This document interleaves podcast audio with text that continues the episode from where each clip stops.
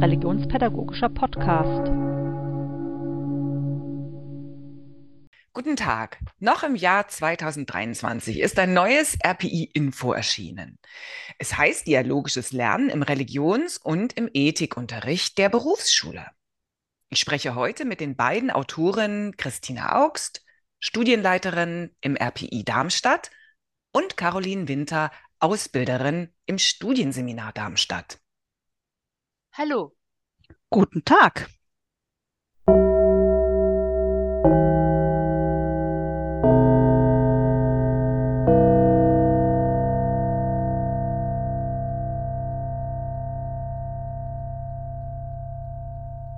Das dialogische Lernen ist als didaktisches Konzept Anfang der 2000er in Offenbach entstanden.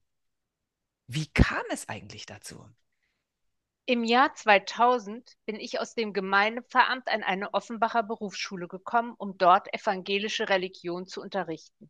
In den Klassen, in denen ich eingesetzt wurde, gab es aber eher wenig evangelische Schülerinnen. Stattdessen saßen junge Menschen der unterschiedlichsten Religionen und Kulturen in einem Raum zusammen. Was für ein Reichtum, habe ich gedacht. Und was eine Chance für unser gesellschaftliches Miteinander. Wenn es nun gelänge, diese Menschen in einen qualifizierten Dialog zu bringen, wäre Heterogenität kein Problem, sondern eine Ressource zur Gestaltung unserer Gesellschaft. Und dann kam noch die Weltpolitik dazu. Nach dem Attentat auf das World Trade Center im September 2001 wurden viele Menschen von einer großen Verunsicherung gepackt die sich vor allem auch in einer generellen Angst vor dem Islam und den Muslimen äußerte. Und dann gab es daraufhin an vielen Orten Versuche, runde Tische zu initiieren, um Menschen miteinander ins Gespräch zu bringen. Und beim Blick auf unsere Schulen, in unsere Klassen war klar, wir müssen nichts initiieren. Wir haben die Menschen, die an runden Tischen Platz nehmen sollten, jeden Tag hier. Es war Zeit, etwas zu verändern und etwas zu tun, um zu zeigen, wie viel Potenzial im Rallye-Unterricht steckt. Ja, ich will auch noch mal auf diese Besonderheit in den Berufsschulen hinweisen. Seit ungefähr 50 Jahren wird in den aller, allermeisten Fällen der Unterricht im Klassenverband erteilt. Also alle zusammen sind in einem Raum. Es wird nicht nach Konfessionen, Religion oder Weltanschauung geteilt. Das hatte am Anfang keine didaktischen Gründe, sondern war allein der Schulorganisation geschuldet. Man wollte es einfacher haben. Aber was einmal aus einer organisatorischen Notlage entstand, ist mittlerweile ein Pluspunkt und ein Kernkennzeichen des Berufsschulreligionsunterrichts geworden. Dieser gemeinsame Unterricht wird von Lehrkräften wie Jugendlichen sehr geschätzt. Hier will niemand die Trennung in vermeintlich homogene Gruppen. Die Vielfalt wird als Gewinn betrachtet. Das klingt interessant und es klingt zeitgemäß, aber wodurch wird es jetzt ein dialogischer Unterricht?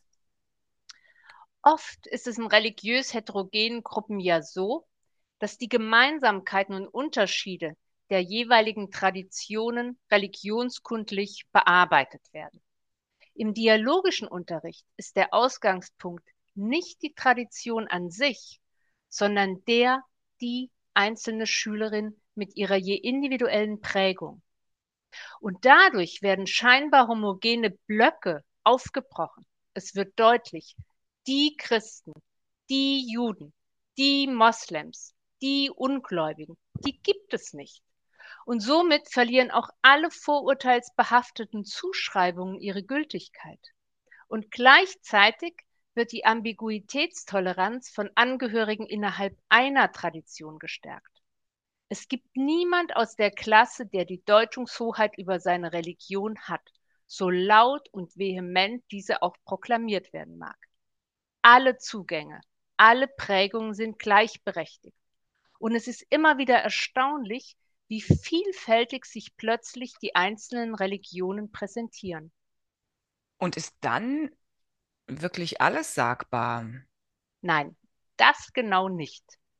Denn wenn wir die Schubladen der Zugehörigkeiten aufbrechen und die Menschen in ihrer individuellen Prägung sichtbar werden, so ist es unabdingbar, Grenzen für den Umgang miteinander zu benennen.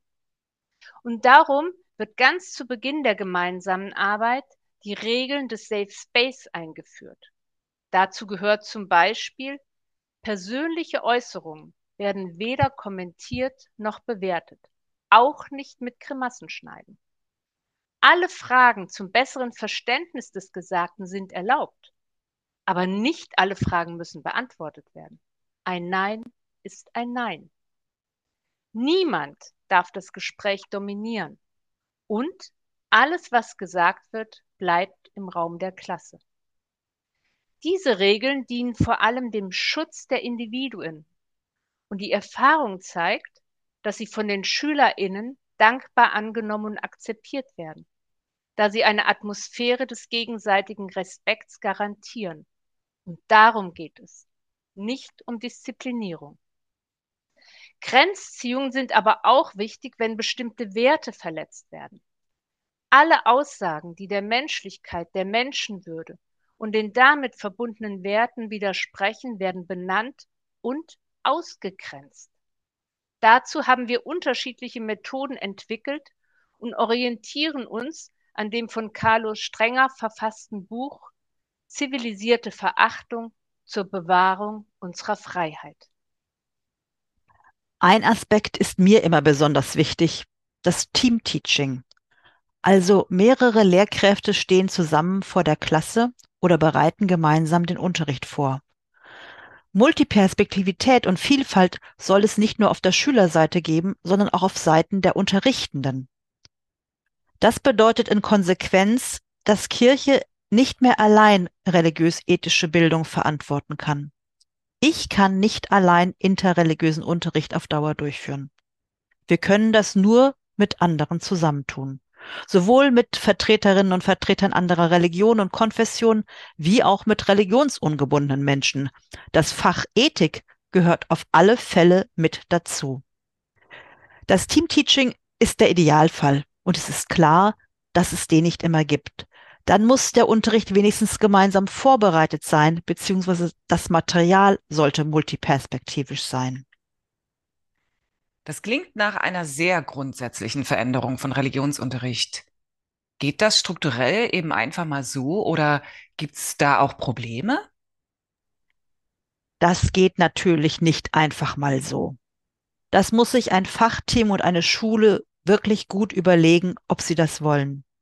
Die Unterrichtenden brauchen nämlich eine gemeinsame Teamstunde, die die Schulleitung zur Verfügung stellen soll oder muss, damit all diese Absprachen auch funktionieren. Denn es braucht viel gemeinsames Reden, ausprobieren, evaluieren und dann auch neu justieren. Und es geht auch um eine Haltungsänderung. Ich stehe nicht mehr alleine vor der Klasse. Ich bin Teil eines unterrichtenden Teams. Das verändert auch meine Lehrerinnenrolle. Man wird viel stärker auch zur Mitlernenden. Ich habe immer sehr viel von meinen muslimischen oder orthodoxen oder agnostischen Kolleginnen und Kollegen gelernt. Und natürlich auch von den Schülerinnen und Schülern.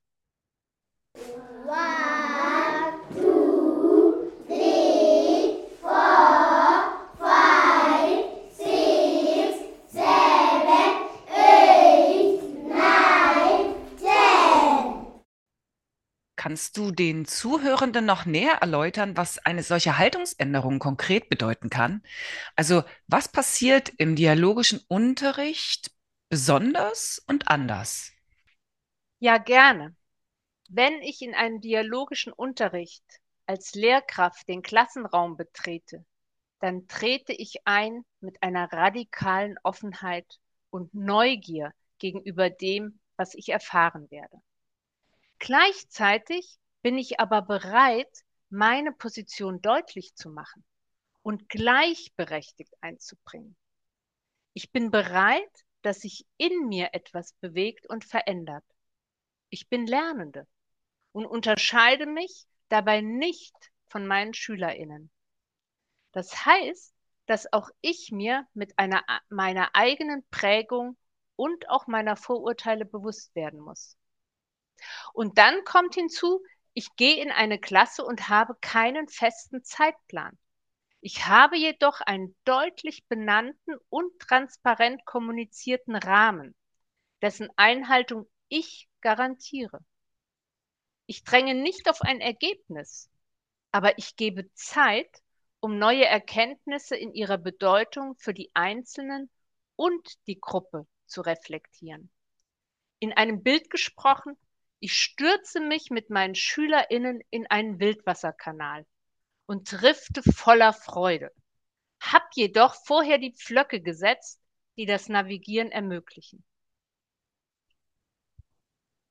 Ich würde gerne noch auf mal auf die Probleme und Herausforderungen eingehen, nach denen du ja eben schon gefragt hast. Da müsste man, glaube ich, noch was ergänzen zu dem, was ich eben gesagt habe. Ein großes Problem ist der Mangel an religionspädagogisch qualifizierten muslimischen Kolleginnen und Kollegen. Das ist bildungspolitisch ein Desaster. Seit so vielen Jahren reden wir darüber und es geht nicht voran. Muslimische Kinder und Jugendliche erhalten keinen adäquaten Religionsunterricht. Das ist ein Skandal. Es fehlen wirklich hier qualifizierte Lehrkräfte, nicht nur für das dialogische Lernen, aber eben auch für das dialogische Lernen. Wenn eine Schule sich auf den Weg macht, müssen die aufsichtlichen Stellen eingebunden werden. Das sieht das Schulrecht so vor und ich finde das auch richtig. Wenn das Konzept erklärt und verstanden wurde, rennen wir dann eigentlich immer offene Türen ein. Ja, das tun wir. Aber die Einführung eines dialogischen Lernsettings an Schulen bedarf einer intensiven Vorbereitung und einer weiteren Begleitung. Wie ja deutlich wurde, ist das dialogische Lernen kein pädagogisches Konzept, das einfach adaptiert werden kann. Es gilt zunächst, die theoretischen Grundlagen profunde zu verstehen, auch in Abgrenzung zu anderen Konzepten und diese Grundlagen dann beim Tun gemeinsam mit anderen weiterzuentwickeln. Um dies zu gewährleisten, gehen wir an Schulen und vermitteln interessierten Fachschaftsteams zunächst die Basics und schauen dann gemeinsam, was in dieser Schule für die Konkretisierung und Umsetzung nötig ist. Und dabei spielt die Zusammensetzung der Schülerinnenschaft wie auch die des Lehrkräfteteams eine entscheidende Rolle. Wir haben für die Unterstützung der Schulen und der Fachteams ein Netzwerk beteiligter Schulen gegründet, beziehungsweise die Fachteams beteiligter Schule vernetzen sich untereinander und miteinander. Das finde ich großartig. Hier geschieht Schulentwicklung von unten und von der Basis aus. Das macht den Prozess so spannend und lebendig. Vielen Dank, Christina Augst und Caroline Simon Winter, für eure Ausführungen des dialogischen Lernens. Ein Konzept, das zum Frieden der Religionen untereinander beitragen kann. Ein Konzept, das gerade in dieser Zeit, wo so viele Menschen gegen Hass, Rechtsradikalismus und Hetze, gegen die Demokratiefeindlichkeit auf die Straße gehen, setzt ihr damit ein ganz besonderes Zeichen. Ich hoffe, ganz viele schließen sich diesem Konzept an und suchen und können auch bei euch Informationen dazu bekommen. Vielen Dank fürs Zuhören. Mein Name ist Katja Simon. Wir bleiben in Kontakt.